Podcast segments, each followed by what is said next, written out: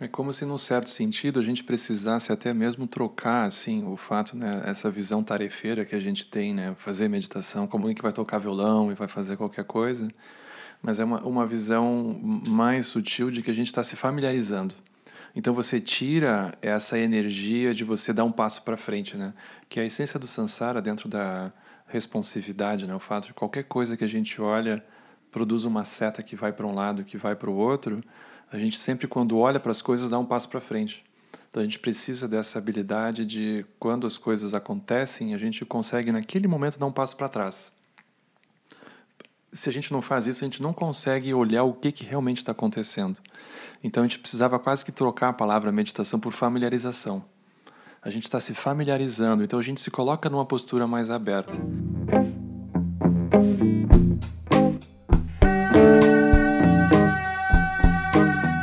Seres de todos os reinos, esse é o Coemergência, o podcast das introduções concisas.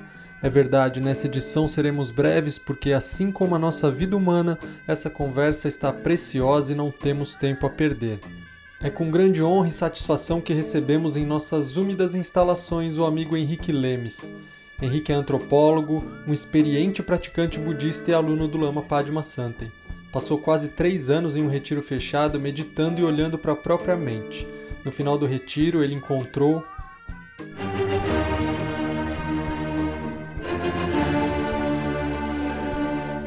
Calma, não se anime demais. Como ele mesmo nos disse, não encontrou nada de especial, mas pôde cultivar uma profunda familiaridade com a própria mente e suas possibilidades de autonomia e liberdade diante da ausência de estímulos externos, algo extraordinário dentro da nossa cultura. Por isso, sugerimos que você ouça o que ele tem a dizer com atenção. Antes do papo, um breve e importante recado. Henrique também é aluno do Lama Alan Wallace, que esteve no Brasil recentemente para conduzir um retiro no SEB Caminho do Meio, no Rio Grande do Sul. Durante esse retiro, ficamos sabendo que um generoso doador anônimo se comprometeu a fazer uma doação equivalente a tudo que os brasileiros se dispuserem a doar em outubro para o Centro de Pesquisa Contemplativa, um projeto extraordinário sonhado há mais de 10 anos pelo Lama Alan Wallace, que está sendo construído na Itália. Se achar que faz sentido e quiser criar uma conexão com essa iniciativa fantástica, no link do vídeo também estão as formas de apoiar. Dito isso e sem mais delongas, vamos direto para a conversa com Henrique Lemes. Aproveite! Então, estamos gravando, estamos no ar, mais um episódio do Coemergência e hoje apresentando nossa mesa, ao meu lado direito, Marcos Teles. Opa! Ao meu lado, um pouco menos direito, Manuela Laranjeira. Oi. Ao meu lado esquerdo, Alisson Granja. Olá, Dani. Olá, contando com ausências sentidas de Kaline Vieira e Guilherme Queda. Contando com a ausência maravilhosa. e recebendo em nosso estúdio, nossos úmidos estúdios, uma honra e uma alegria. Muito bem-vindo, Henrique Lemes. Bom dia, obrigado. Obrigado. Uma alegria recebê-lo e Henrique está muito poucas vezes aqui por São Paulo e a gente aproveitou aí um espacinho na agenda para trazê-lo para cá para conversar com a gente. É, o Henrique é um praticante também do aluno do Lama Padma Santen e auxilia vários praticantes em retiros é, no lugar onde ele se estabeleceu há alguns anos, no Jetavana, no sul, e é um praticante que já ficou em retiro mais tempo, tem uma grande prática de meditação, pode ajudar a gente a entender algumas coisas. Henrique, a gente te convidou hoje para falar de um assunto que a gente já viu você falando algumas vezes, mas a gente gostaria de se aprofundar e trazer as nossas questões também, que é falar sobre autonomia de energia, assim, uma espécie de emancipação emocional. Primeiro, a gente gostaria de entender o que seria isso na prática, assim, e entender o quanto que isso é possível. E, e a autonomia de energia, para quem está nos ouvindo, pode parecer uma coisa uh, talvez um pouco esotérica, mas na verdade a gente está falando realmente de um equilíbrio emocional, da gente não se deixar perturbar talvez tanto frente às aparências e às, às situações que, que surgem para a gente. Isso no nosso entendimento, né? Talvez eu quero saber de você um pouco como que você entende isso e como que tem uh, usado isso para ajudar os praticantes também, falar sobre isso. Bem-vindo. Obrigado. Eu acho que uma, um ponto interessante assim de saída dessa dessa abordagem é que ela transcende um pouco a gente tentar resolver as coisas de um jeito puramente cognitivo. Mais ou menos assim, é como se a gente acreditasse que a explicação resolvesse. Então é como se aquilo uma vez tivesse se encaixado dentro de um quadro que faz um sentido meio racional para nós, aquilo seria o suficiente. Mas não é. A gente está cheio de exemplos disso, né? Porque a gente começa a se deparar com dimensões nossas que são assim incoerentes. Ninguém consegue ser muito incoerente dentro dessa dimensão de energia, essa dimensão emocional. Porque mesmo que a pessoa faça votos de ir numa direção, ela nunca sabe por que, que sempre tem alguém dentro dela que quer fazer alguma outra coisa. Uhum.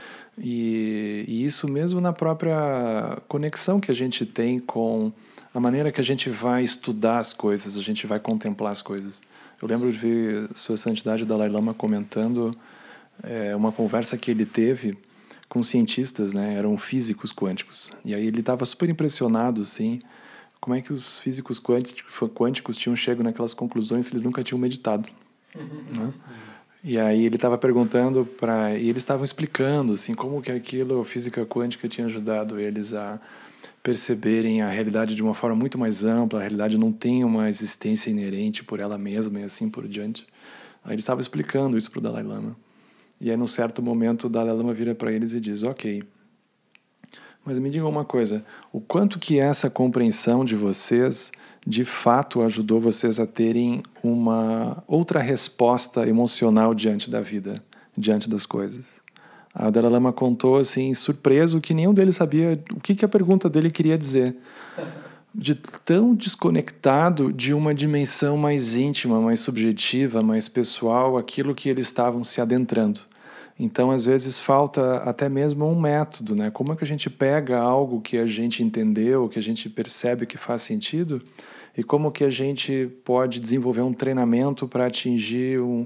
para que aquilo seja alguma coisa residente dentro de nós.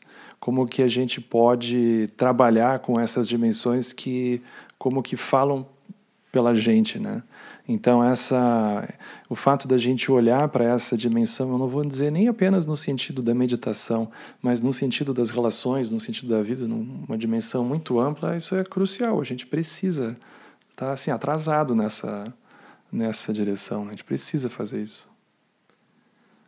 A gente tem é exatamente isso. A gente tem um parece que um entendimento muito teórico. A gente sente isso, inclusive como praticantes, assim, de é, ter entendido que muitas vezes aquilo que move a nossa energia, aquilo que nos perturba, não está necessariamente no outro, ou naquela condição, naquela situação, naquele trabalho, ou na minha namorada, que não é um, não está nela, né? Não é que ela me perturba, é o jeito que eu condiciono a minha energia a ela. E aí eu entendo aquilo e aquilo faz muito sentido.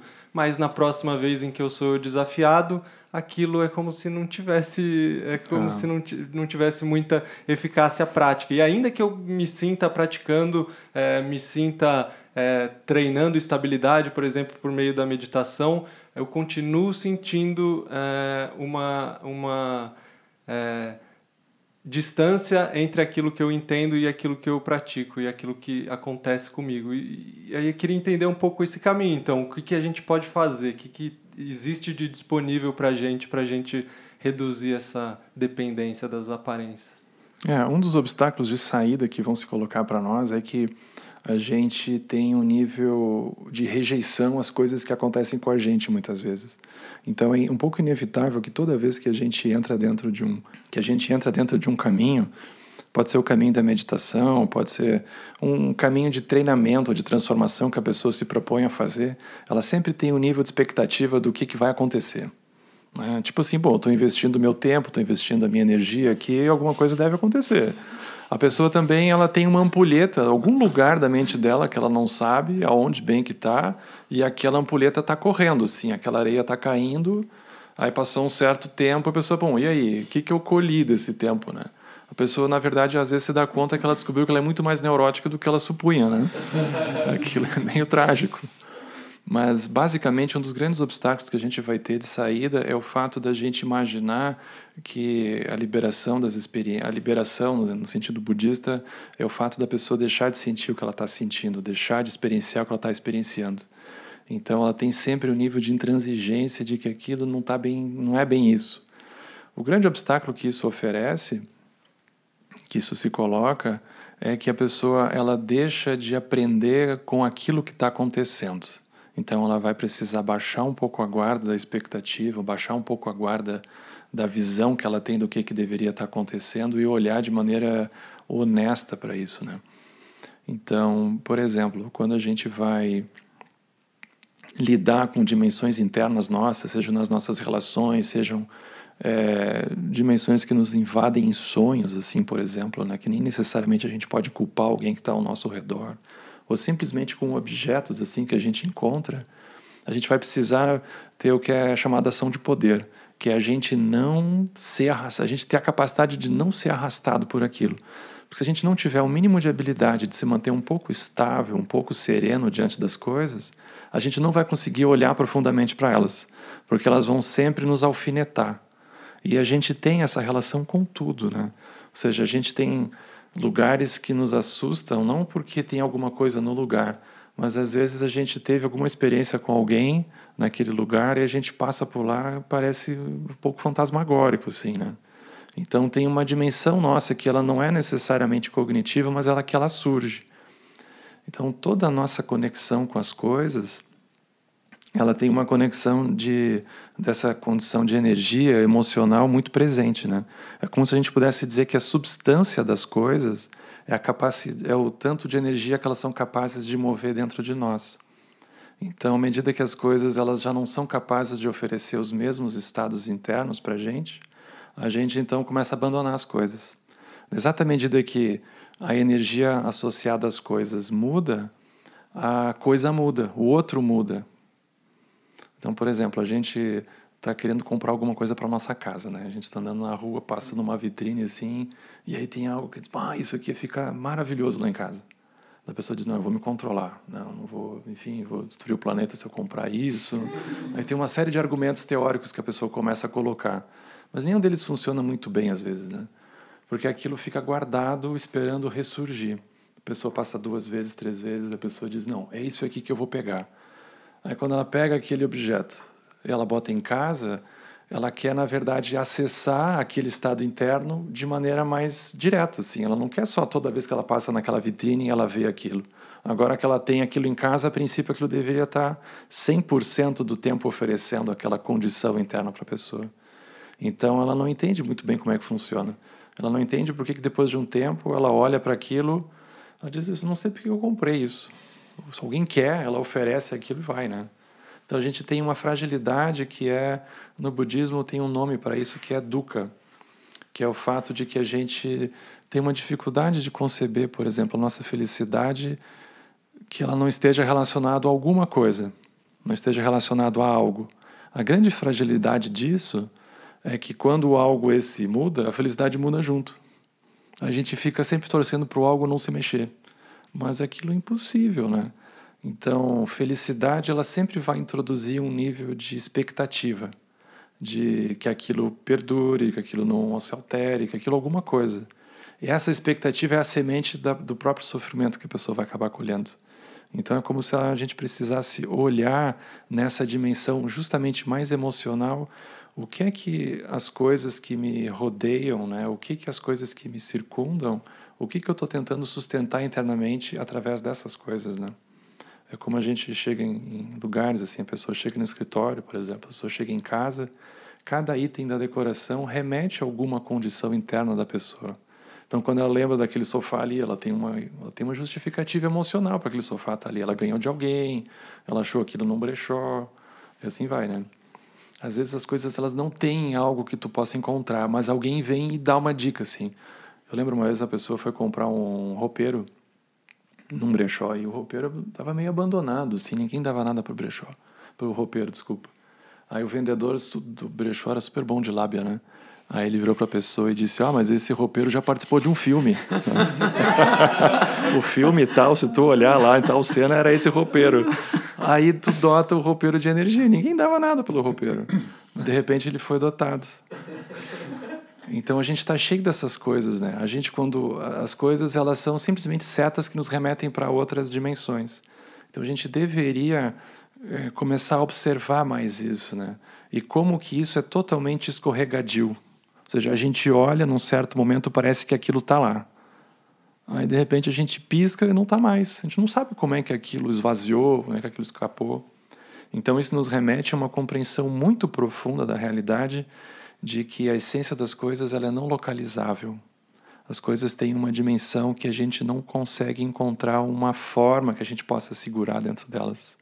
Então todas as coisas elas têm uma qualidade de não elas são não localizáveis, a gente não consegue segurar as coisas, elas são completamente maleáveis nesse sentido. Então a gente começa a utilizar o próprio processo do silêncio, por exemplo, para começar a perceber como que é essa dimensão da realidade que eu estou o tempo todo me relacionando e eu não consigo pegar direito. E aquilo me escapa. Como que eu tenho essa reação emocional, essa reação de energia quando eu olho para uma coisa, para uma pessoa, e daqui a pouco aquilo se transfere para outra pessoa. E a gente não sabe como é que aquilo transferiu de um para o outro. Então a gente começa nesse sentido a absolver a realidade, que é uma coisa urgente que a gente precisa fazer. Porque se a gente não absolver a sensação da realidade como a gente imagina que ela é, é como se a gente dissesse que essas propriedades e essas qualidades fossem das coisas. Quando a gente diz isso, é como se a gente estivesse encerrando o assunto. Porque então não tem o que fazer. Se aquilo está lá, então é assim, fazer o quê, né? Só que não é, porque aquilo muda. Muda não apenas porque o outro muda e tem ideias próprias, mas o nosso olhar sobre o outro também muda. Então, nesse sentido, não é assim, eu tenho alguma coisa acontecendo, eu tenho uma coisa acontecendo lá e eu posso ter muitos pontos de vista. Não, cada ponto de vista ajuda a criar o que eu estou vendo. Então a gente começa a perceber que o fato da realidade surgir por dentro do olhar, a liberação também começa a acontecer por dentro do olhar. Então, isso na nossa cultura é importante a gente contemplar, porque é como se a gente tivesse um vício de imaginar que apenas externamente a gente consegue resolver as coisas. E isso é, é enxugar gelo, como se diz, né? Aquilo é enxugar gelo, aquilo não, não anda, né? Não anda. A gente está cheio de exemplos disso, né? Eu acho que um dos exemplos mais interessantes que a gente teve no século XX, que não é nem budista, né? Acho que foi da própria Hannah Arendt, né? Ela falando da banalização do mal porque você pega o outro que é um ser horrível e aí você destrói ele, você termina com ele, aniquila ele. Ela diz: você banaliza porque você diz que aquilo está ali dentro, aquilo não está. E você, fazendo isso, você imagina que você resolve a situação. Você não resolve, porque você banaliza no sentido de que você se retira de olhar de uma forma mais profunda. Se a gente for lá no caso do nazismo e muitos outros processos totalitários, isso é super verdade, porque isso segue vivo nos dias de hoje, com pessoas que nem provavelmente conheceram os nazistas daquele tempo, né? Mas como a gente segue muitas vezes olhando num sentido muito grosseiro, a gente não entende como que essa dimensão sutil ela vai se perpetuando e ela vai surgindo por dentro dos olhares da gente. Então, isso traz uma responsabilidade também para nossa própria postura, para nossa própria posição, e ao mesmo tempo nos empodera, porque a gente vê que aquilo depende de um processo nosso. A gente não precisa necessariamente esperar que coisas externas que, que isso vai se resolver de coisas externas apenas. A gente vai fazendo a nossa parte justamente cultivando e aprofundando esse olhar. Né? Então a coisa vai andando, começa andando por aí, né?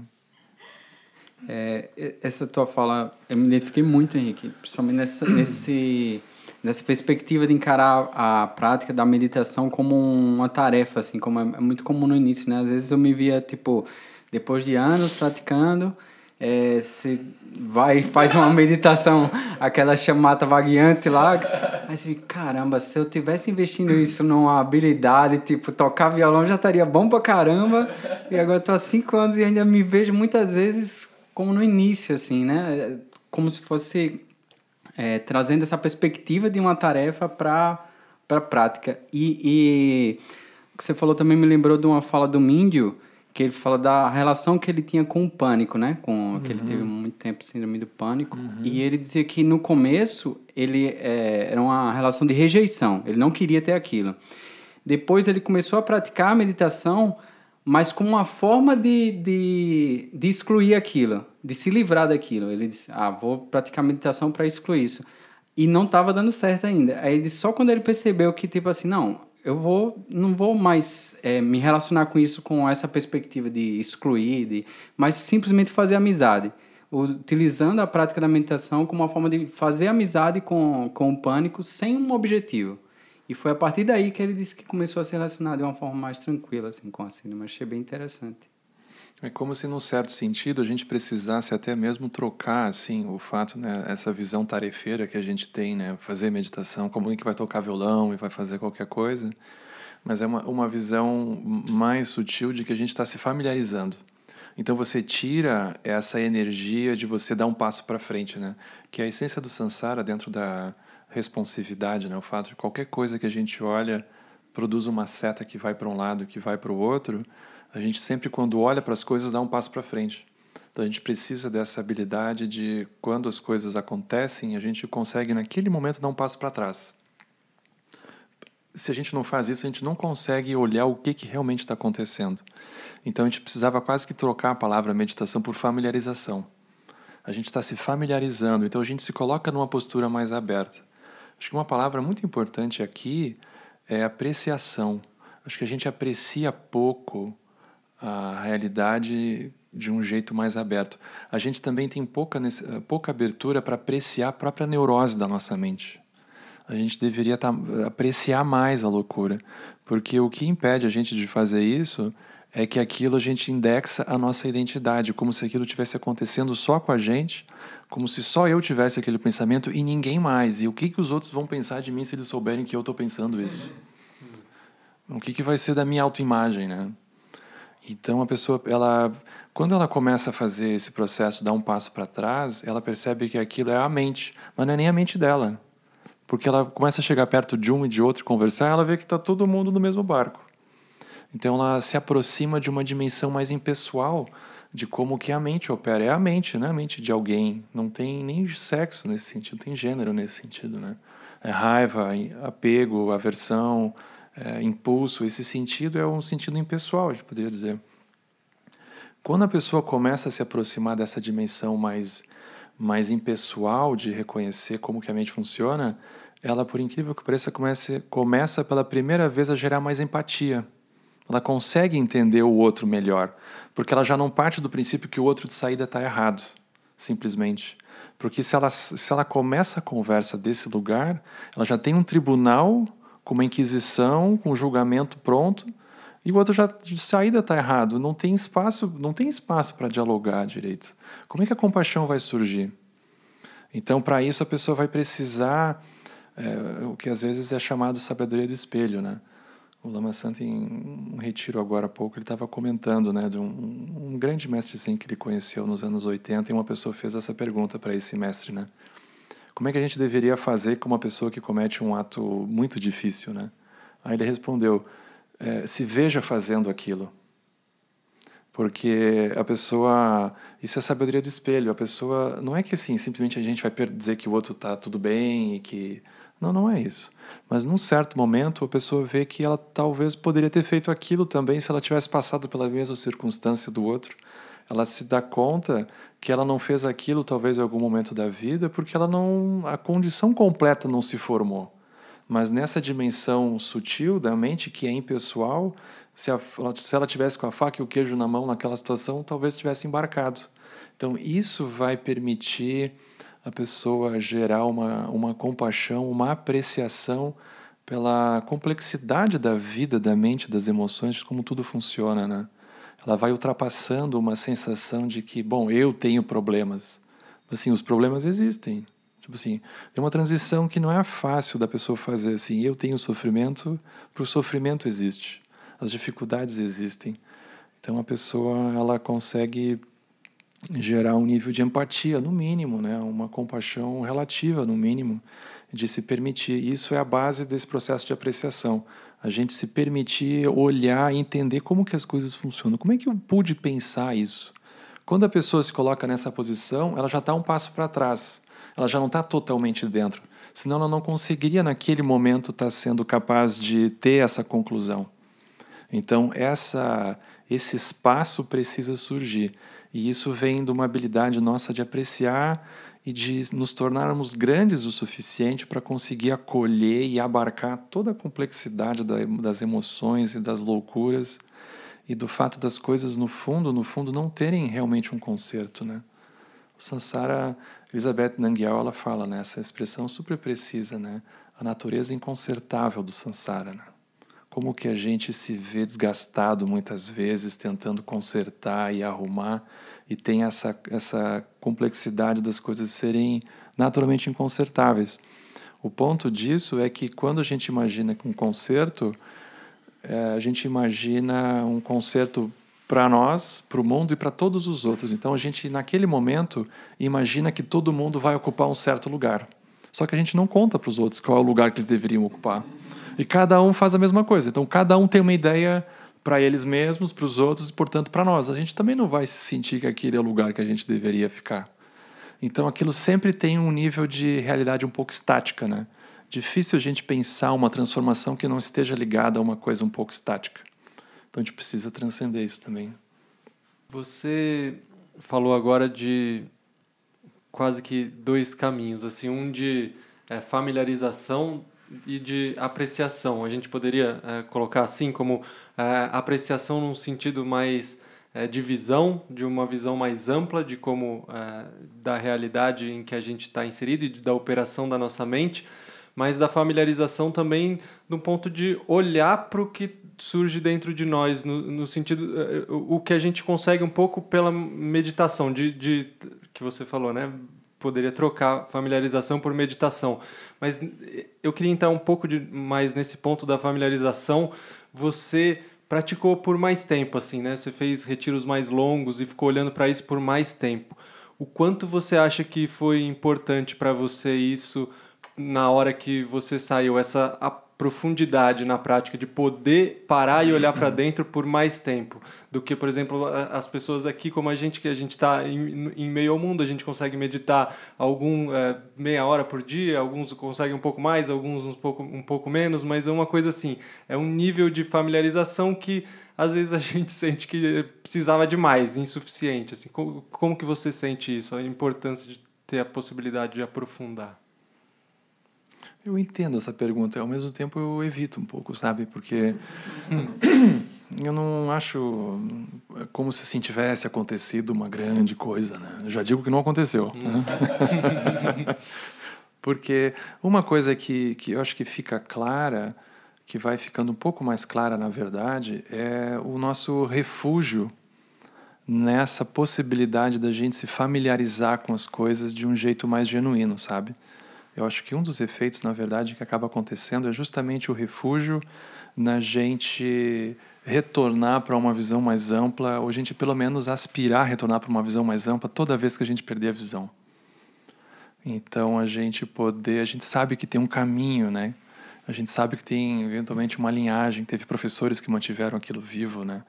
Então a gente tem uma, a gente sabe que isso existe, a gente provou um pouco e a gente é, vai ter o desafio de se atrapalhar e de refazer os votos e de seguir como todo mundo. Não tem, não tem um processo diferente dentro disso, né?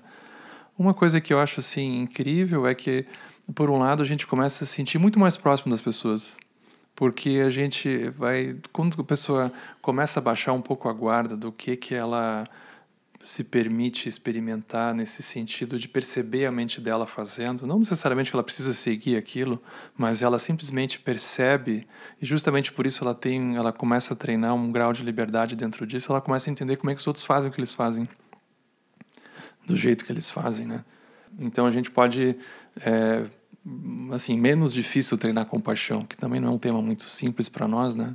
Porque a gente esquece rápido mas a gente vai, eu acho que o refúgio ele é um ponto importante, é o refúgio nessa possibilidade da gente retornar, não só dar um passo para frente, mas a gente dar um passo para trás. Então isso é um refúgio que a gente deveria treinar assim, né? E os retiros eles são possibilidades desafiadoras, como é desafiador praticar no meio da vida cotidiana, né? Eu não gostaria de ver simplesmente os retiros como alguma coisa como se fosse alguma coisa melhor que a pessoa pode fazer. O, o, ponto principal que a gente deveria enfatizar é como que a gente pode aprofundar a nossa prática. aprofundar a nossa familiarização? Como é que a gente pode aprofundar essa possibilidade da gente apreciar as coisas com mais profundidade, sem, é, se, sem se enganar tanto, sem tanta ingenuidade? Se isso vai acontecer através de um retiro, se isso vai acontecer através de um trabalho, através de uma relação, através de uma prática no cotidiano da pessoa, na sua família, a gente não sabe. Porque a pessoa pode imaginar que isso vai acontecer no retiro e não acontecer nada no retiro. A pessoa pode não entrar em retiro, mas ela realmente ter uma mente que aprecia, que tem uma aspiração de aprofundar e que vai fazer isso acontecer onde ela estiver. Então isso faz uma super diferença para a pessoa, né? Então os retiros eles não são assim uma pós-graduação que a pessoa né, termina aquilo e ela sobe uns, uns, uns, um ranking assim, né? A gente não deveria ver, né? Então, eu acho que o ponto principal é a pessoa aspirar, aprofundar essa prática, essa familiarização, essa conexão com essa dimensão muito profunda da realidade, que vem sendo exposta a gerações, né? E a gente tem sido muito muito abençoado de conseguir entrar em contato com isso agora, né? Então, se a pessoa ela começa a aspirar, por exemplo, fazer um retiro, ela pode se frustrar, porque ela entra com um conjunto de expectativas, depois ela sai do retiro achando que agora as pessoas deveriam respeitar ela, ou que as pessoas alguma coisa, ela, ela cria um novo samsara, vamos dizer assim, né? Então o ponto é a pessoa aspirar a aprofundar a prática e estar tá aberta para o modo como isso vai acontecer. A gente não tem muita ideia, a gente não tem muito controle, mas se a gente se mantém aberto, aquilo é muito valioso, muito precioso. Então é como se a pessoa tivesse realmente aberta, não é assim, eu vou fazer a prática, é um pouco a gente lidando com as nossas emoções, né? Depois que essa raiva passar, eu vou mergulhar na natureza da mente. Como se a raiva estivesse atrapalhando alguma coisa nesse sentido, como se a raiva fosse tivesse sujando a natureza da mente da pessoa. É uma expectativa sutil que a gente tem de que é mais ou menos assim, depois que a gente se livrar desse inimigo, a paz vai surgir. A gente não tem garantia nenhuma que outra outro inimigo não vai surgir. A gente não tem garantia nenhuma que outra emoção não vai surgir. Então a gente vai precisar, em meio às aparências que tiverem se manifestando, que a gente consiga reconhecer elas de um jeito mais profundo. No início é como se as aparências nos arrastassem do que a gente imagina que seja a prática, mas a gente vai andando para uma dimensão que a gente precisa com que as aparências reforcem a nossa prática. Então a gente leva um tempo para chegar numa apreciação de que os obstáculos que estão surgindo para nós são justamente os pontos da nossa prática que a gente está precisando aprofundar naquele momento. Eles não são o que estão nos tirando da prática, eles são justamente os indicativos, os termômetros que estão naquele momento mostrando o que, que a gente está precisando olhar. Porque a gente está vindo com aquilo há um tempo imemorial, a gente nem lembra, e aquele momento é a prática que a gente deveria realmente estar tá olhando. Então, enquanto a gente mantiver um nível de rejeição aquilo, aquilo não tem problema nenhum, vai ficar guardado, esperando algum momento aquilo blum, volta, né? Então, esse é um pouco o sentido da familiarização e da apreciação. Se a gente fosse usar uma outra linguagem, talvez usasse acolhimento, né? a pessoa se acolher, a pessoa se permitir perceber aquilo. Paradoxalmente, quando ela começa a fazer isso, ela consegue ver que aquilo não tem necessariamente um eu dentro, não tem uma identidade dentro. Então é como se a pessoa fosse andando para trás. Ou seja, ela vai vendo as coisas com mais espaço. Aí ela consegue gerar mais lucidez diante daquilo, né? É, você falou sobre ir se familiarizando e, uhum. isso, e como isso vai mudando a relação com outras pessoas, né? Uhum, uhum. Que às uhum. vezes, como assim, a gente, eu pelo menos numa posição de que eu não, não conseguia atingir essa estabilidade, às vezes parece que quando você é, não vai se perturbar com as coisas de fora, você também acaba achando, minimizando de alguma forma que as outras pessoas estão. Às vezes as pessoas estão passando muito mal. E aí a gente já não tem, sei lá, se você está com essa estabilidade, de alguma forma isso fica menor, assim, não sei. E até com as coisas boas, né? De pensar nossa, eu sentia muito prazer em fazer isso, agora será que eu vou parar de sentir? Parece que de alguma forma a gente pode soa assim, que parece que a gente vai parar de sentir as coisas assim, é. as boas e as ruins. No Sutra do Diamante, né, que é muito bonito, tem um diálogo do Buda com o Shubut.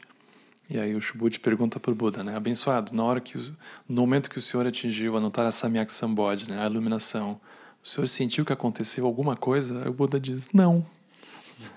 Aí aquilo é libertador, né? Porque na visão, a gente não tem como praticar o caminho sem ter uma imagem do que, que vem a ser a realização. É muito interessante perceber que isso muda com o tempo, né? Por exemplo, um ano atrás, dois anos atrás, a nossa ideia era diferente, né? Isso vai mudando. Então é como se, no sentido da identidade que está andando dentro de um caminho, a realização, a iluminação, ela fosse a glória. Essa pessoa cruzou a faixa final, assim, e deve ter uma calçada da fama budista, algum lugar que agora a pessoa vai, vai deixar sua marca lá, né? Mas, na verdade, é como se a pessoa fosse sentindo menos ela mesma, né? Nesse sentido de, de indexação às coisas, né? Então, é, é o contrário, assim, a pessoa vai se tornando mais ampla para permitir outras coisas também, ou as mesmas coisas que já vêm, ela tem um pouco de intransigência, ela vai acomodando e vai vendo aquilo. Então, no sentido mais profundo, é como se a própria sensação da pessoa ser aquilo começa, a pessoa começa a se liberar da sensação de ser aquilo. Então vai surgindo uma uma, uma liberação da pessoa se sentir aquilo, se sentir alguém, se sentir aquela identidade, ela vai gerando um espaço então, não é assim a morte, né? Aquilo é a própria liberação de uma identidade, de uma fixação a alguma coisa. Mas isso não diz respeito ao fato da pessoa ter as experiências todas, né? Então, é mais ou menos assim, uma das imagens mais bonitas, assim, eu acho que dessas iconografias orientais é justamente a flor de lótus, porque ela só vai surgir no lodo. Então, a gente precisa do lodo para o lótus surgir, senão ele não surge. A lucidez só vai surgir em meio à confusão. Ela não vai surgir de outro lugar. Então, essa dicotomia né, que a gente olha sempre separada é mais ou menos assim. É justamente porque a pessoa olha para o âmago do que a gente vai no budismo chamar de samsara, ela olha dentro daquilo na Gênese, aí ela atinge a, aí a liberação acontece. Mas não porque ela escapou, é justamente porque ela olhou para aquilo naquele momento. Uma das grandes vantagens das experiências de aflição é que elas deixam claras para nós quais são as regras do jogo que a gente estava jogando e a gente não estava vendo. Nesse sentido, é como se quando está dando tudo muito, muito certo, é meio inútil para a pessoa. Porque ela segue com aqueles processos guardados, aqueles karmas primários guardados, e a pessoa não se dá bem conta que aquilo está operando, porque está dando tudo certo. A pessoa não vai parar para olhar. Está dando tudo funcionando. Quando aquilo começa a andar mais ou menos, as regras do jogo que estavam um pouco implícitas para a pessoa, as regras do jogo que ela botou o outro dentro para jogar e o outro nem sabia que ele não devia ter feito aquilo, porque a gente nunca contou para a pessoa, talvez. Aquilo começa então a ficar claro. Aí a pessoa tem a possibilidade de liberar aquilo. Então é nesse sentido é como se fosse muito favorável surgir os obstáculos. É mais ou menos assim: a gente não vai superar os obstáculos na ausência dos obstáculos. A gente precisa do obstáculo para superar o obstáculo. Não tem como ser diferente. Não é assim, faz 10 anos que eu não tenho tal obstáculo, eu acho que eu estou bem. A pessoa não tem, ela não tem noção se aquilo não está só esperando para que quando ela atravesse a rua, dobre a esquina, puf, aquilo vem, né? Então, nessa visão, a gente precisa do obstáculo para entender como é que ele nos pega. Não é só a gente, ele pega muita gente, talvez, muitos seres. A gente, quando a gente consegue iluminar aquilo, aí a pessoa consegue depois contar para os outros como é que faz, como é que não faz. A pessoa consegue entender como é que o outro pôde fazer aquilo. Então, nesse sentido, a própria noção do obstáculo né, e das coisas todas, elas são muito valiosas, porque elas são justamente o que a gente vai usar para poder iluminar elas, né? Num sentido assim, por exemplo, das emoções, uma emoção bastante intensa, ela pode ser super interessante porque ela faz a mente da pessoa parar. Naquele momento, aquela divagação toda termina e a pessoa fica focada naquela emoção. A mente da pessoa que estava talvez meio embotada, a mente acorda no meio de uma raiva tremenda. Se a pessoa tem um pouco de estabilidade, ela consegue olhar a mente dela clara, límpida, com ideias um pouco estranhas, mas ela consegue olhar, né, como que essa loucura toda começou e tu tenta encostar na parede, tu diz, não está na parede. Tu diz, isso está no outro. Sim, mas há uma hora atrás eu olhava para o outro e não via isso. Aí a pessoa vê aquilo surgindo, ela pode então olhar, justamente porque apareceu que ela consegue olhar. Se aquilo não aparece, como é que ela vai aprender com tudo isso, né? Então é uma coisa assim preciosa que essa coisa possa aparecer, né? Então é maravilhoso que a gente possa encontrar instruções que nos ajudem a fazer isso. Isso está ligado ao fato da gente ter um, um caminho dentro desse processo, né? Eu queria fazer uma pergunta agora pro pro Henrique antropólogo. Achei que você ia falar, queria fazer uma pergunta agora para o Marcos. Não, ele não, o Henrique antropólogo não veio. Eu não trouxe ele. É meio grande. Né? É, esse conceito de autonomia de energia ou emancipação emocional ou ainda autonomia afetiva, né? Você bota no Google que só aparece coisa ou, ou sua, ou palestra sua, do Jitsi, ou da Márcia Baja.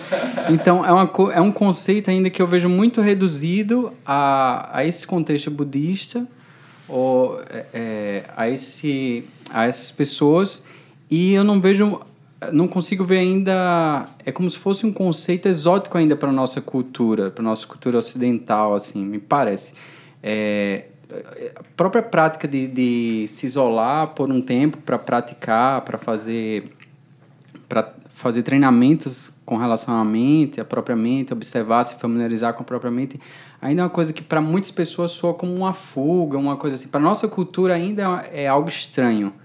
E eu queria saber se você vê se, é, isso como algo que a gente meio que está trazendo de uma cultura diferente, da cultura oriental, e tentando plantar aqui na, na nossa cultura, por sentir que há uma necessidade disso, ou você vê paralelos também com, com a nossa cultura? Eu acho que a, o que a gente chama de nossa cultura, né, que é uma cultura, uma visão de mundo, uma cosmologia eurocêntrica, né, ela vai surgir na Europa nesse sentido, né, com uma influência cristã inevitável, né, mercantilista, né? Ou seja, a ênfase nesse processo da economia, assim por diante, ela é muito fora da curva se tu for comparar com muitas outras culturas, né? Então, por exemplo, tu vai olhar mesmo as culturas é, nativas daqui do Brasil, como de várias partes do mundo, né? Todas elas tinham, assim, uma, uma profundidade de ritualização de etapas da vida, por exemplo, né? Então, por exemplo, os, os homens, né, quando faziam uma transição para a idade adulta, tinham um, uma série de rituais de transição que eles, que eles passavam, ritos de passagem, tinham processos internos que eles elaboravam dentro daquilo, tinham momentos de se recolher por um tempo, depois retornar, já numa outra condição.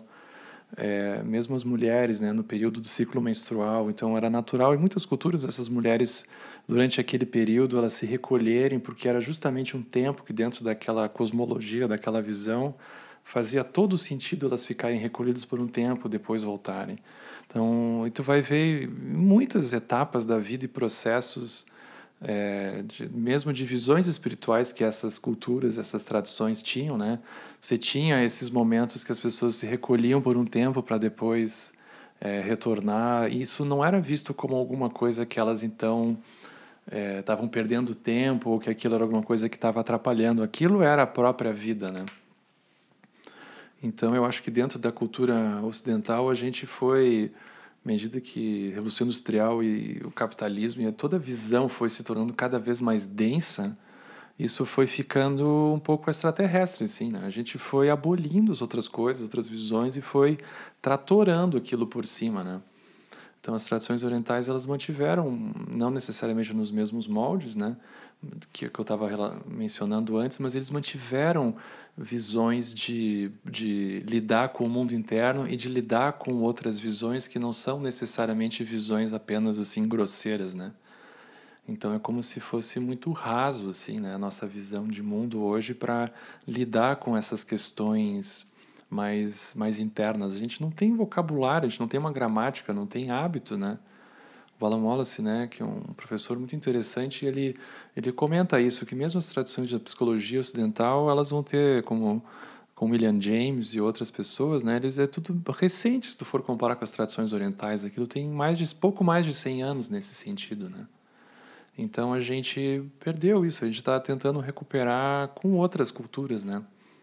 O que eu acho que é uma coisa que está acontecendo hoje, nesse encontro, nesse encontro que não é um encontro novo, mas eu acho que está acontecendo um encontro epistemológico, que talvez pela primeira vez a gente está se colocando numa posição mais horizontal com essas culturas não eurocêntricas e tendo um, um papo mais reto com elas.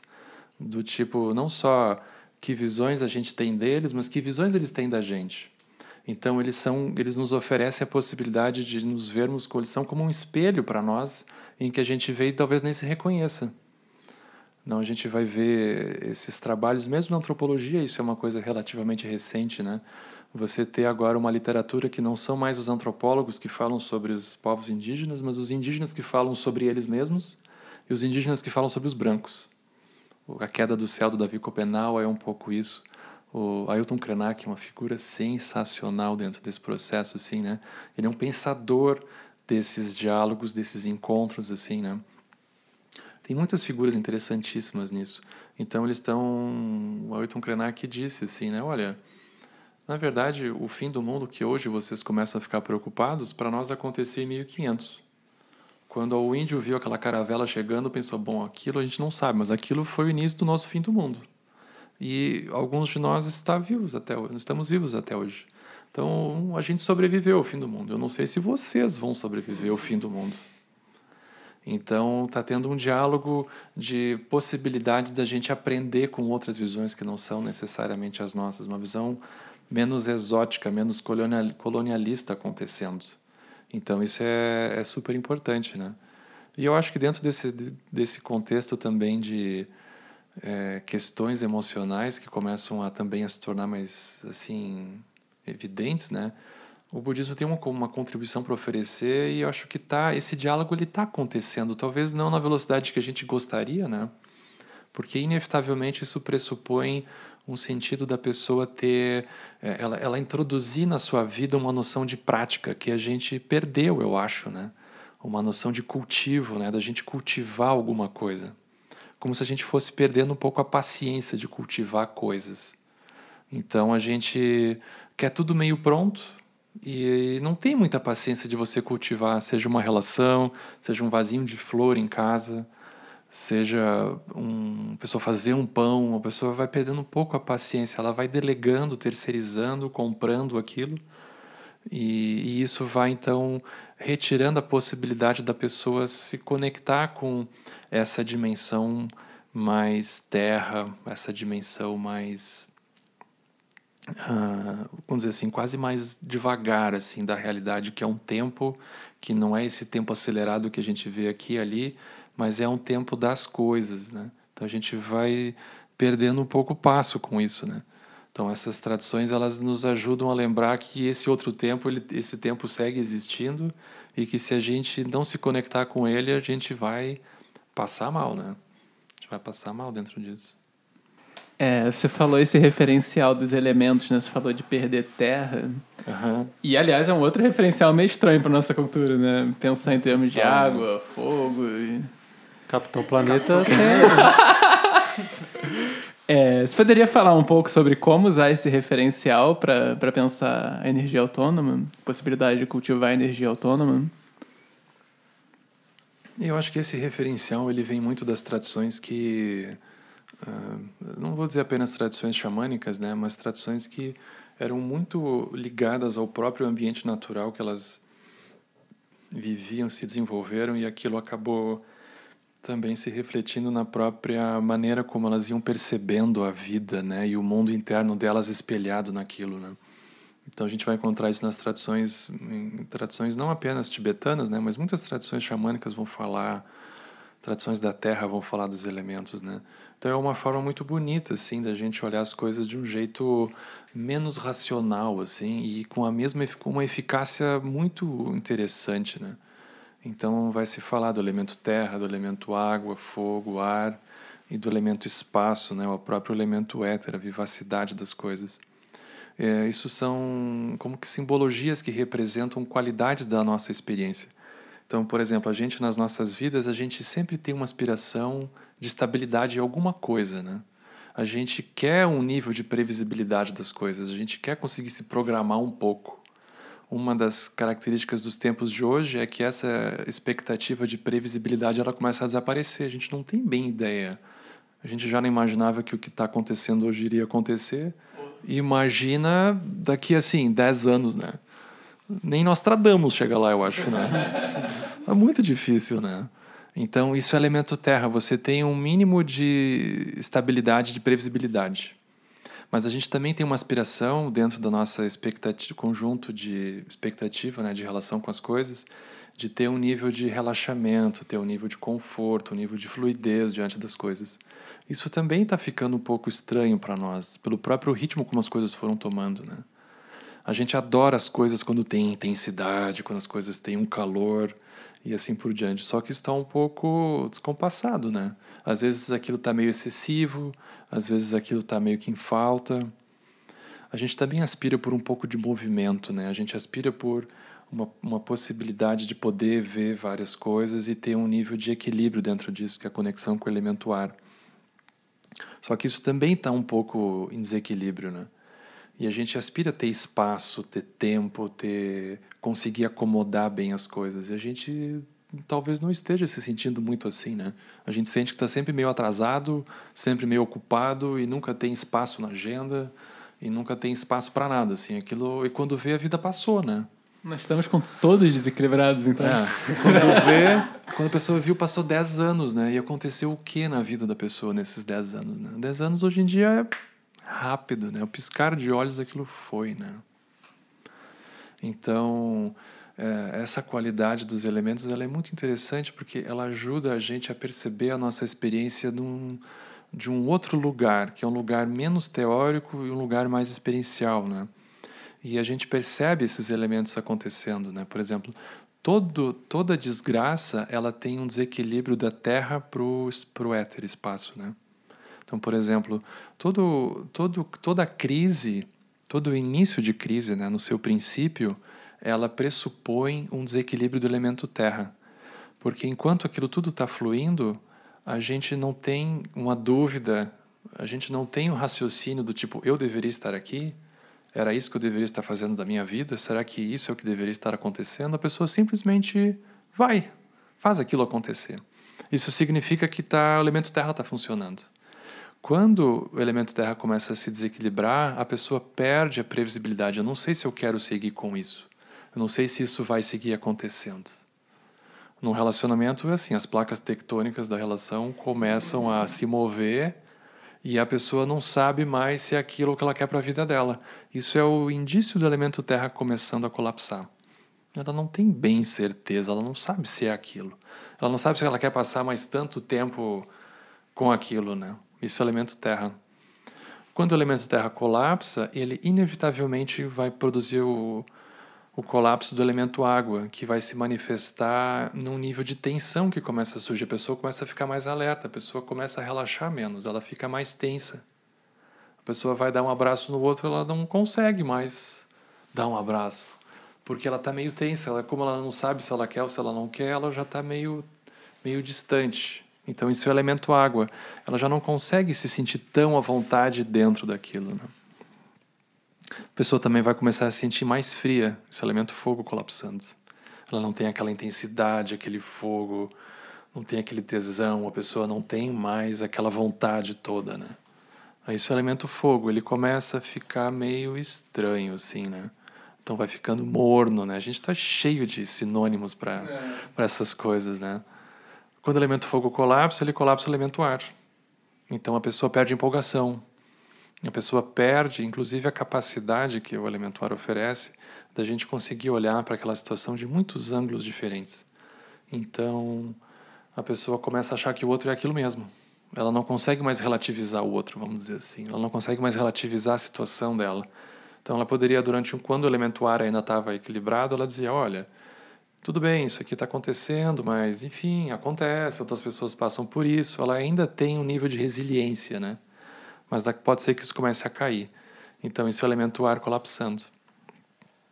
Aí a pessoa perde qualquer, qualquer capacidade de acomodar aquilo dentro da vida dela. Ela sente que não tem mais espaço para aquilo seguir acontecendo, ela não tem mais um brilho sutil que poderia manter ela conectada com aquilo. Então aquilo fica cinza, aquilo e uma parede fica quase a mesma coisa. Só que isso não significa que as coisas então se concluíram completamente. A gente tem um sonar em algum lugar que fica procurando alguma possibilidade, alguma região que as coisas possam então ressurgir por dentro dessas qualidades. A gente como que tem um voto de fidelidade a qualquer coisa que ofereça para nós um brilho no olho, que nos faça ficar empolgados e que produza um calor, uma intensidade, que produza um, uma qualidade da gente se sentir confortável e à vontade que dê um nível de segurança e estabilidade. Aí a gente, com o nosso radarzinho, começa a olhar onde é que eu vou encontrar isso. Então a gente, o samsara é um processo um pouco infinito em que a gente não tendo autonomia desse processo interno, a gente começa a buscar isso nas coisas, nas pessoas, nas situações. E isso vai mudando, vai inflando e, e murchando o tempo todo, para cá e para lá, o tempo todo, né? Então a gente se conecta com as coisas através disso, né? Ou seja, essa energia brotou, esse brilho no olho brotou, a gente blum, como se a gente renascesse ali, né? Então isso é como se fosse um bardo, um estado intermediário que a pessoa entra entre a morte anterior que ela se encontrava e a morte futura que vai vir, ela nem suspeita. Mas vai, né? Porque tudo é impermanente. Então a pessoa está numa condição, por exemplo, se está indo tudo funcionando, a pessoa não suspeita que aquilo um dia vai passar. Mas vai. Se aquilo está mal, a pessoa talvez não consiga adivinhar quando que aquela desgraça vai terminar. Também vai. Então as coisas elas vão sempre girando, né? Então a proximidade com essa qualidade dos elementos nos ajuda a gente a reconhecer que essas qualidades elas nunca tiveram fora da gente, a gente nunca perdeu isso. A gente está incessantemente tentando realizar isso nas coisas de uma maneira muito frágil, né?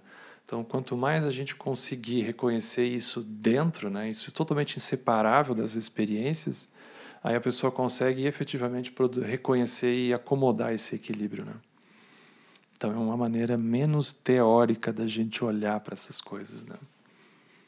A gente vai se sentir menos, assim, quase que menos mendigo das, das situações, assim, de estar sempre pensando. Uma das grandes fragilidades que a gente tem é que a gente chega nos lugares pensando o que é que tem de bom para mim aqui, né?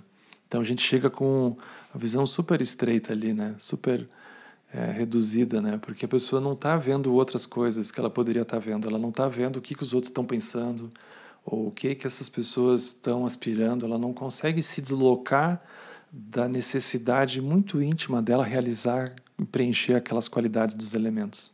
Aí se a pessoa consegue equilibrar um pouco isso, ela consegue pensar outras coisas ela tem mais espaço para compaixão, ela tem mais espaço para pensar alegria, para pensar generosidade, ela consegue pensar outras coisas.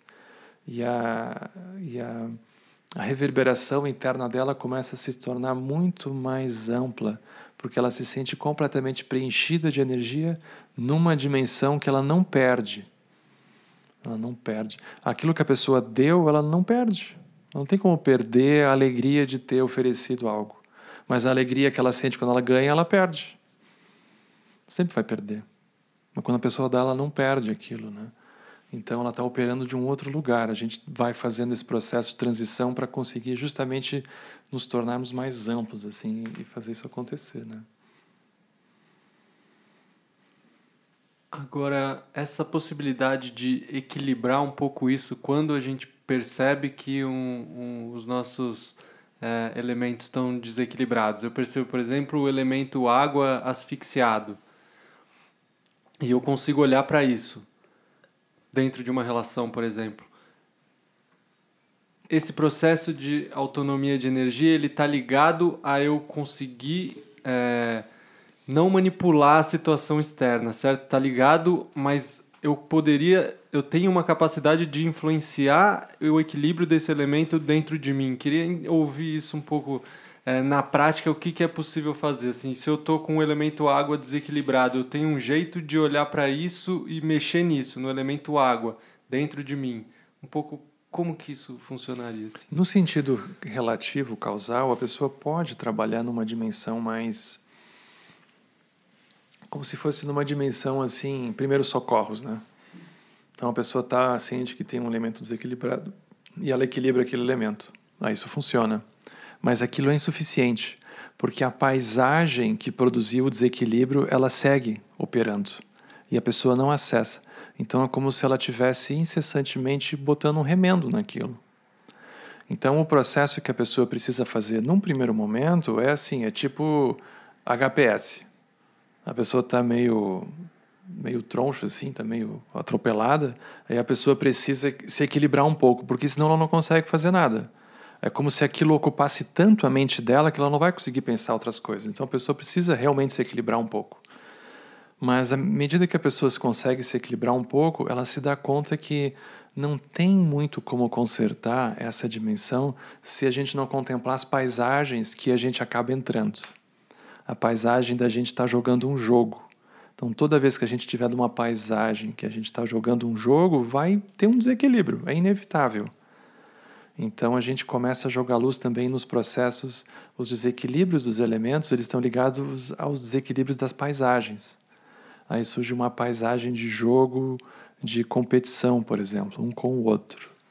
Quem é que faz mais rápido? Será que eu vou chegar lá? E será que vai dar certo? Aí os a pessoa pensa que a energia surge, de fato surge. Mas para ela desequilibrar é muito fácil, a pessoa está frágil ali, né? Então ela consegue se colocar paulatinamente numa região mais ampla que ela não critica a paisagem, ela vê a operação da paisagem. Aí os elementos começam a se equilibrar também porque ela vê que aquele desequilíbrio está ligado àquela paisagem. Ela não acessa mais a paisagem, ou ela libera, ela ilumina aquela paisagem, aí fica mais fácil da pessoa manter aquele equilíbrio. Então é inevitável que depois de um primeiro momento que a pessoa conseguiu é, reconhecer esse equilíbrio no nível mais grosseiro, ela precisa entrar no nível de visão também. Como que a prática dos elementos ajudam no sentido da gente aprofundar a visão? Então a estabilidade ela está onde no fim? Ela está na pessoa que a gente está olhando, ela está na configuração da minha vida, do meu emprego, ela está na minha casa, ela está na minha carreira, ela está no sonho que eu tenho para mim fazer da minha vida daqui a não sei quanto tempo. Se a minha estabilidade vier disso. Aí a pessoa vê que tudo bem, ela sente que tem uma estabilidade, mas aquela estabilidade pode ficar meio rígida demais. A pessoa daqui a pouco se sente presa ali. Ela sente que aquela terra ela ficou seca, ou aquela terra ficou pesada demais. Então a pessoa precisa umedecer. Só que se a pessoa for lidando numa perspectiva que é quase ocidental, que tu lida com um sintoma grosseiro, né? Como a pessoa começa a ter uma coisa na pele, tu lida, mas tu não sabe a causa lá atrás que está produzindo tudo aquilo. Então, no início, no nível inicial, a pessoa pode tratar realmente a pele. É bom que ela faça, mas é importante que ela não esqueça de olhar a dimensão mais atrás que está produzindo. Inevitavelmente, a prática dos elementos vai nos levar a contemplar a visão. Aí, nisso, a gente entra na contemplação da própria coemergência. Inevitável, né?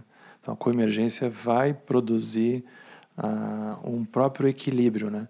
Então, a gente, quando libera, a gente sente a nossa energia soltando. Porque quando a gente libera o outro, a gente se libera a si mesmo. Tu não tem como liberar o outro e ficar preso. É inevitável. Agora, quando a gente prisiona alguém, a gente se prende também. É sempre coemergente nesse sentido, né? Então é interessante da gente perceber isso, né?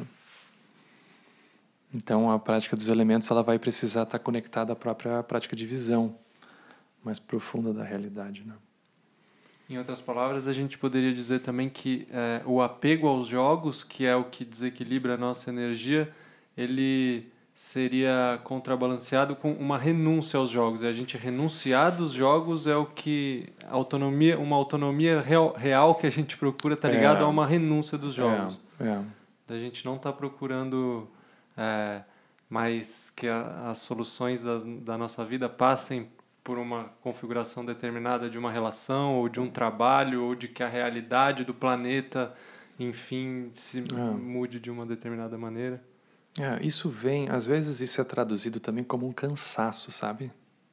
A pessoa cansou de jogar. Então, ela não tem uma rejeição, uma rejeição no sentido assim, não aguento mais. Ela também não tem uma crítica àquilo, assim, que ela não suporta. Ela tem um cansaço, a pessoa diz, chega, daqui eu já espremo, não sai mais nada, eu sei já o limite disso daqui. Então é como se ela tivesse tranquila diante daquilo. Então, esse cansaço, ele vem por uma compreensão de como que o processo funciona. Porque muitas vezes ela olhou para aquele processo, como é que ele funciona, como é que ele não funciona, e aí a pessoa foi gerando um cansaço, ela foi, uau, mas aqui não tem nada, né? como que posso imaginar que eu vou tirar alguma coisa daqui? Não tem nada, isso é como um sonho. Então, porque muitas vezes ela olhou, aí isso surge essa, a gente pode chamar de renúncia também, que é um termo tradicional que é utilizado, né? Mas a renúncia ela vem por um cansaço, porque muitas vezes a pessoa olhou para aquilo até que ela se torna serena, ela tem uma tranquilidade diante da situação. Então isso é importante, não tem uma aversão, não tem uma crítica grosseira, ela tem um aquilo deu, mas foi por uma compreensão de como que o processo ocorre. Esse ponto é importante, né? Tem uma compreensão de como que o processo ocorre. Então aquilo nem tchum na pessoa, né? Só olha aquilo e nem tchum. Então ela tem um nível quase que de liberação também. Então renúncia tem isso também, né? Tem uma liberação daquela daquela fixação dali, né? A pessoa se sente bem diante daquilo. Então isso é uma experiência interessante. Esses termos renúncia, cansaço, fora no contexto budista, podem soar um pouco nihilistas, assim, né? Uhum, é... uhum. Em que sentido que é, que é bom, que é positivo ter essa renúncia? Eu lembro uma, um exemplo, assim, né? uma amiga que o, cujo pai, ele é, ele é falecido já, o pai dela, né? Mas ele foi fumante por muitos anos, né? Muitos anos né? ele fumava. Aí um dia ele foi no médico, já com uma certa idade, e o médico disse para ele: Olha, o senhor tem duas escolhas. O senhor vive ou o senhor para de fumar. Os dois são incompatíveis, viver e fumar. No seu estado dos seus pulmões e assim por diante, não tem. Então o senhor escolhe. O senhor tem. Se o senhor não parar, o senhor talvez tenha seis meses de vida, né? Estava numa situação assim, limite, né? O que aconteceu? Ele parou. Eu lembro dela me contando essa história, né? Ele parou com aquilo. Só que aquilo não estava totalmente bem resolvido. Então ele não podia ver ninguém fumar. Na casa dele ninguém podia fumar. Se fumasse, ele sempre tinha um, um bip assim que ficava ele é uma coisazinha quase tinha uma tentação, né, aquilo. Então ele não tinha esgotado, ele não tinha esgotado aquele processo. Ele tinha criado um, uma barreira. Ele disse não, mas aquilo não esgotou por completo. Aquela energia não tinha se esgotado. Então aquilo seguiu produzindo um efeito. Ele não fumou mais, mas aquilo não tinha se resolvido totalmente, né? E a filha dele, né, que é essa pessoa que estava me contando, ela disse que o processo dela foi bem mais longo. Ela disse um dia decidiu parar de fumar. Deu dois dias, ela voltou. Daí ela parou de novo. Aí durou uma semana, ela voltou. Ela levou uns sete anos, eu acho. Aí ela foi para tudo. Usou adesivo, é, mascou chiclete, fez promessa, ela tirou para tudo, assim, né? E aí ela foi indo, ela conseguia ficar às vezes mais tempo, assim, seis meses, aí aquilo tinha uma recaída, blum, voltava, né? Aí aquilo foi indo, foi indo, foi indo, ela foi se desga... ela foi ela foi esgotando aquela energia, né? Ela foi se esgotando dentro daquilo. Até que um dia ela fez o seguinte, ela comprou uma carteira de cigarro, botou na bolsa. Toda vez que ela tinha vontade de fumar, ela abria a bolsa, olhava, fechava, seguia. Então ela, eu achei interessante, ela passou um bom tempo, acho que ela ficou um ano com uma carteira de cigarro na bolsa, que ela não fumava, mas toda vez que vinha à vontade, ela olhava fechava. Aí ela conta que um dia estava com umas amigas assim, acho que era uma fila de um teatro, alguma coisa assim para entrar, e uma pessoa pediu para ela uma me dá um desses cigarro mofado que tu tem aí na, na tua bolsa. Aí ela puxa aquele troço verde já assim, né, mofado. E ela que ela sentiu, ela achou tão cômica aquela situação com aquele troço mofado na bolsa que ela jogou aquilo assim, né? Ela disse que aquilo foi uma liberação para ela naquele momento, né? Dali em diante, ela tinha problema nenhum tá? próxima de pessoas que fumavam qualquer coisa aquilo não tinha ela não tinha receptor mais para aquilo porque é como se ela tivesse extinguido realmente aquela energia daquela conexão mas porque ela se permitiu num certo sentido olhar para aquilo por um bom tempo ela foi cansando daquilo então isso gerou essa essa coisa da liberação né? eu brinco que o, do mesmo modo que tem os alcoólicos anônimos, o Sansara é igual, o Sansara é com os anônimos. Assim, a gente tem essas recaídas, daí a gente volta, daí a gente entra, a gente volta, e a gente vai precisar dessa, uh, desse refúgio de voltar e, e, e, lembrar que a liberação é possível mesmo quando ela nos escapa, né? mesmo quando a lembrança nos escapa, a gente precisa dessa, dessa lembrança. Né? Então, renúncia Cansaço vem um pouco nesse sentido. A pessoa extingue, né? né? Usando uma outra palavra, né? Ela como se ela extinguisse a energia daquilo, da conexão dela, né? Mas aquilo não tem um, um sentido de aversão ou qualquer coisa assim. Deu. Passou. Essa, essa, essa coisa morreu. Aquela energia morreu, aquela pessoa morreu junto, né? A energia e a pessoa morrem juntos nesse sentido, né? Pode servir então também para relacionamento, né? Coloca aquela foto do ex, da ex na bolsa e toda vez você vai lá. Na carteira. Na carteira, te dá uma olhadinha. Eu acho que nem precisa, porque tem Instagram, você abre o Instagram rapidinho, é. você fala, não, tá, tá lindo, você vai passando. A pessoa faz o voto, eu não vou fuçar no Instagram da pessoa. eu não vou atrás. Ou a pessoa vai, mas tem que estar tranquila, né? Que bom que está se divertindo. Eu fico feliz. Agora, o que, que seria mais comum, ou de repente o que a gente pode esperar? Porque essa renúncia aos jogos, que não é abandonar os jogos, né? é uma renúncia no sentido de dar uma seriedade para aquilo e de esperar alguma coisa daquilo. Mas eu posso é, abandonar um jogo específico, eu, eu, posso abandonar a minha ideia de carreira no trabalho, mas e achar que.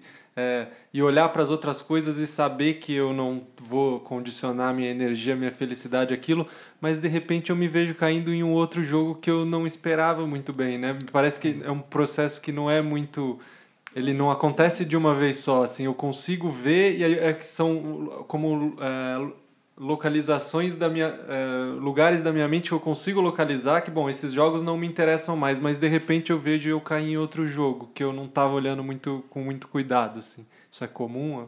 Total né? Total. Eu lembro uma coisa que me chamou muita atenção uma vez uma eu não lembro o nome dela era uma praticante americana que ficou 12 anos em retiro nos Estados Unidos né é, e aí ela conta que um tempo depois dela ter saído de retiro, ela foi visitar a família. Então vocês imaginem, ela tinha feito um retiro solitário de 12 anos, né? Não é pouca coisa. E ela foi visitar a família, então sempre tem essa expectativa, né? E aí ela conta que ela chegou lá e para os irmãos e para as irmãs dela, ela seguia sendo a mesma pateta de sempre. E que esse era o segredo. Então, assim, eu achei aquilo super liberador. Ela estava tão liberada que ela não tinha problema nenhum em seguir sendo a mesma pateta de sempre, né? Então, ou seja, a gente não vai, ou seja, abandonar os a pessoa gerar um grau de liberação dos jogos, a pessoa não abandona os seres. Porque os seres não estão, eles não são os jogos. Como que a gente pode se relacionar com seres desde um outro lugar? Isso não significa, não, desse, não deveria ser a gente abandonar o que a gente está fazendo gente talvez devesse seguir por um tempo fazer o que a gente está fazendo, mas como que a gente pode fazer aquilo de um lugar mais amplo, né? Então que a gente não confunda a gente estar tá jogando um jogo com eventualmente o papel que a gente está exercendo na nossa vida, os papéis que a gente está exercendo. Talvez aqueles papéis eles realmente sejam muito importantes, eles realmente deveriam ser o que a gente está fazendo e o melhor que a gente pode fazer naquele momento. Agora, a gente pode fazer esses jogos, pode exercer esses papéis de um lugar mais amplo. Então não invalida o que a gente está fazendo, né? O que muitas vezes a gente acaba misturando é o fato da gente se perceber dentro de um jogo com as pessoas que estão à nossa frente e com as situações concretas que estão à nossa frente, como se elas e o jogo fossem a mesma coisa. E elas não são. O jogo é uma coisa muito sutil de um padrão de relação que eu estabeleço, é um padrão que eu começo a construir a própria pessoa dentro daquilo. Mas se a pessoa consegue liberar o jogo, ela pode se manter no mesmo lugar físico, vamos supor, mas ela já está vendo aquilo de um outro jeito. É mais ou menos assim, a gente quando olha para nossa família, para os nossos pais, né? Se o único os nossos filhos, né, e companheiros assim por diante. Se o único olhar que a gente tiver para eles for o olhar de pai, mãe ou de filho e assim por diante, é um lugar muito estreito porque sempre tem um nível de cobrança em algum lugar, sempre tem um nível de expectativa que o outro alguma coisa, vai ficando um lugar em que a, o número de coisas que o outro pode fazer sem que a gente se sinta um pouco magoado é quase zero. É tipo um elefante numa cristaleira, aquilo para dar problema, assim, é, é brincar para dar problema, né? Agora, se a gente amplia o olhar e vê, bom, é um ser que aspira felicidade, se afastar do sofrimento, tanto quanto eu, que tem uma série de confusões. É, tem muitas confusões. Essa vez não precisa. Mas assim, que também não teve talvez a possibilidade de se aprofundar dentro de uma visão um pouco mais ampla, porque a vida também foi espremendo a pessoa aqui e ali, mas e que enfim, tá, estamos no mesmo barco. Então a pessoa amplia o lugar que ela olha, constrói aquela realidade. Aí ela, sem sair do lugar físico, ela reconstrói aquilo, ela mantém aquela visão. Então a relação muda, tudo muda, sem que ela tenha necessariamente feito um processo causal para que essa transformação acontecesse. Então a gente não deveria misturar os jogos com as pessoas, o fato de a gente estar jogando um jogo com os lugares que a gente se encontra, mas é o lugar de relação. Ele que está construindo o jeito que a gente está vendo aquilo. Aquilo não é o lugar. Aquilo é o lugar que a gente está vendo naquele momento. Então é como se a gente precisasse jogar luz nessa dimensão sutil mesmo que acaba construindo a maneira como a gente vê o que a gente está vendo. Quando a gente não faz isso, a gente começa então a culpar as coisas e a realidade, né? Aí fica muito difícil.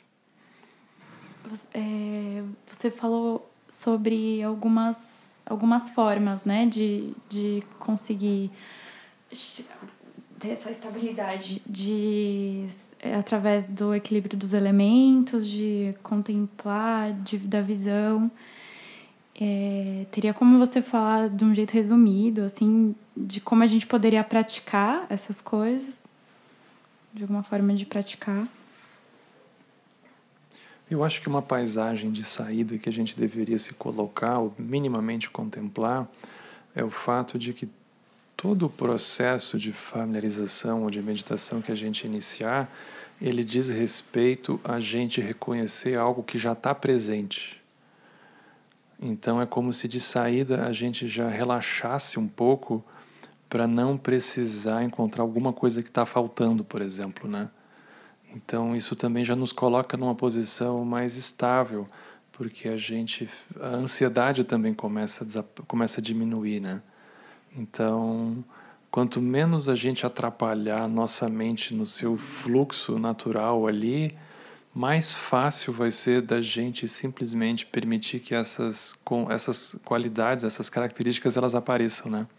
Então, quando diz respeito aos elementos, é um pouco isso. A gente não deveria, por exemplo, sentar para tentar encontrar em algum lugar, mas é justamente porque a gente senta e relaxa e e a estabilidade, a gente começa a reconhecer essa condição de estabilidade justamente porque a gente consegue relaxar e distensionar um pouco. No Sansara, a gente imagina que a estabilidade ela vem do controle, né? uma coisa um pouco neurótica. Mas aqui a gente descobre que toda vez que a gente solta alguma bolha, alguma imagem que a gente entrou, e a gente simplesmente tem a sensação de que a gente retorna para um espaço um pouco mais amplo, que é estável Aí então pronto, isso acontece, isso não dura muito, né? Aí repentinamente alguma coisa acontece que a gente foi.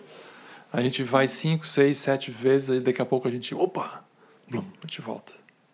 Então a gente vai percebendo que essa condição de estabilidade é uma condição que a gente retorna toda vez que a gente consegue relaxar e se manter mais abertos.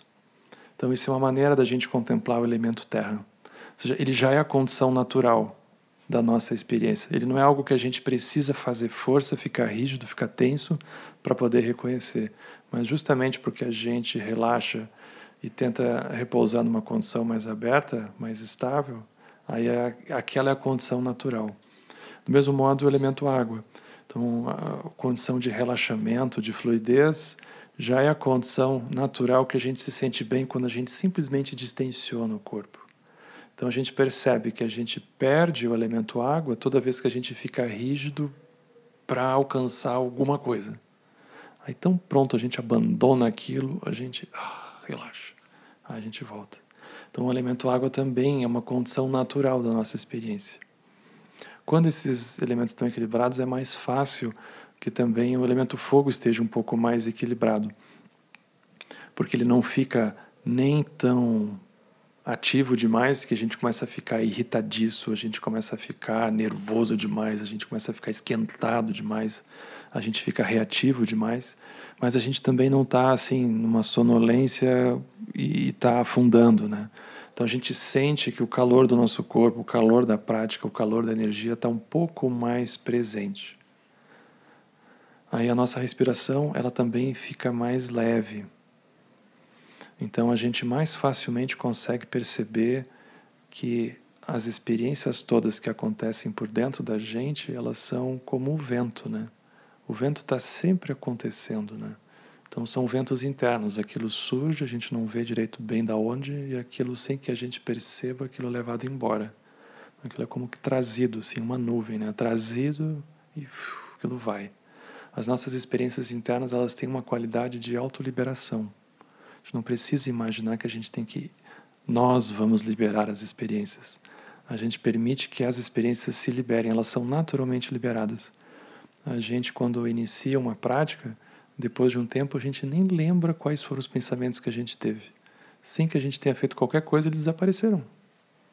A gente também tem várias experiências na nossa vida de que teve situações que a gente, hoje, a gente olha e pensa: não, aquilo passou, tá bem.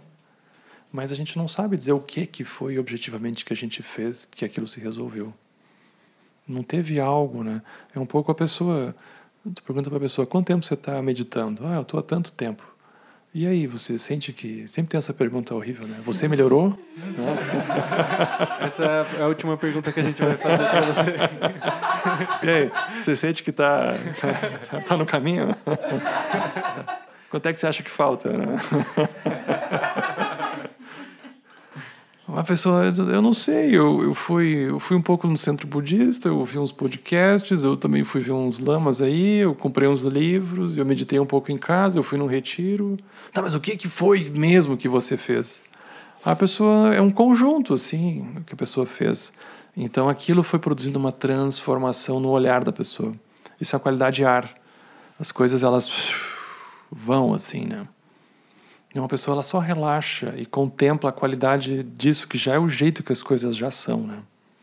Quando isso está em equilíbrio, a pessoa está mais ampla, está mais aberta. Então ela sente que não só ela tem espaço para acomodar as experiências todas, como ela também sente que ela está atenta, ela consegue ficar consciente dos movimentos todos. Né? Então ela está consciente do movimento desde um lugar de quietude. Isso é como se fosse a essência da prática, né? A gente conseguisse a gente repousar de modo relaxado numa condição de quietude, que a gente consegue ver os movimentos. A gente tem consciência quando tem movimento, quando não tem movimento, mas tem uma consciência é, estável disso, né? Então isso é um pouco o caminho que a gente vai fazendo, né?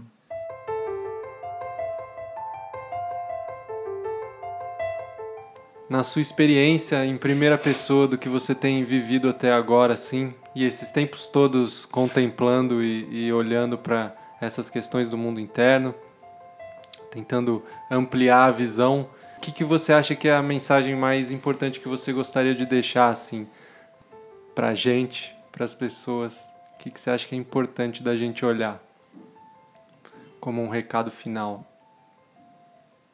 Eu acho que a gente tem que olhar para compaixão uma coisa que vai ficando, por exemplo, nos dias de hoje, é, é quando a gente vai vendo as coisas desabando assim, né? É como se a compaixão fosse ficando um pouco, a sensação de espaço para compaixão vai ficando um pouco impossível, né? A gente diz não, não, não é possível, vai acabar tudo, não dá tempo para compaixão, é impossível com, com esse nível de coisa que está sendo feito, não dá, não cabe, né? Mas é, eu acho que é a coisa mais. Não tem como dizer mais importante, porque eu não quero diminuir outras que eu não estou nem pensando agora, né? Mas é a que me ocorreu agora, né? Entre outras coisas, a gente deveria olhar mais para esse tema, né? E compaixão como um sentido muito profundo, assim, da pessoa, ao mesmo tempo, contemplar essa qualidade da natureza inconsertável do samsara, a natureza inconsertável das coisas, tem essa qualidade também da gente, ao mesmo tempo não conseguir localizar exatamente o que, que é que é o problema mesmo, né? No sentido budista, a pessoa vai se dar conta que o problema mesmo, a gente não vai nem chamar de problema, mas é, o ponto mesmo é a pessoa olhar para a vidya, ou seja, a pessoa não reconhecer a coemergência, a pessoa não reconhecer o mundo como inseparável das estruturas internas dela. Então, por incrível que pareça, o maior efeito da pessoa aprofundar com a emergência é o surgimento da compaixão na pessoa. Então a gente precisava, assim, né? Para ontem, assim, contemplar e tentar praticar tanto quanto a gente puder, né? A compaixão em todos os níveis, né? No sentido relativo, como uma forma da gente aumentar a nossa empatia pelos seres, a gente diminuir essa cisão nós e eles, né? Que começa a surgir num discurso mais autoritário, né? E começa todo mundo então como se tivesse nascido daquele jeito e todo mundo está condenado de um certo jeito, né? Como se a gente precisasse recuperar uma, no, no mínimo, uma visão de natureza humana compartilhada, assim, entre todos nós, né? Nem que seja assim, natureza confusa compartilhada, né?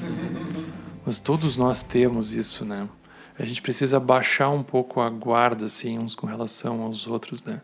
Porque a gente também, se não cuida, a pessoa começa a ficar dialogando apenas com aqueles que pensam mais ou menos como ela, aquilo vai ficando super difícil, porque à medida que ela vai fazendo isso, ela se distancia, se ela não cuida, aquilo que ela se distancia começa a ficar ainda maior.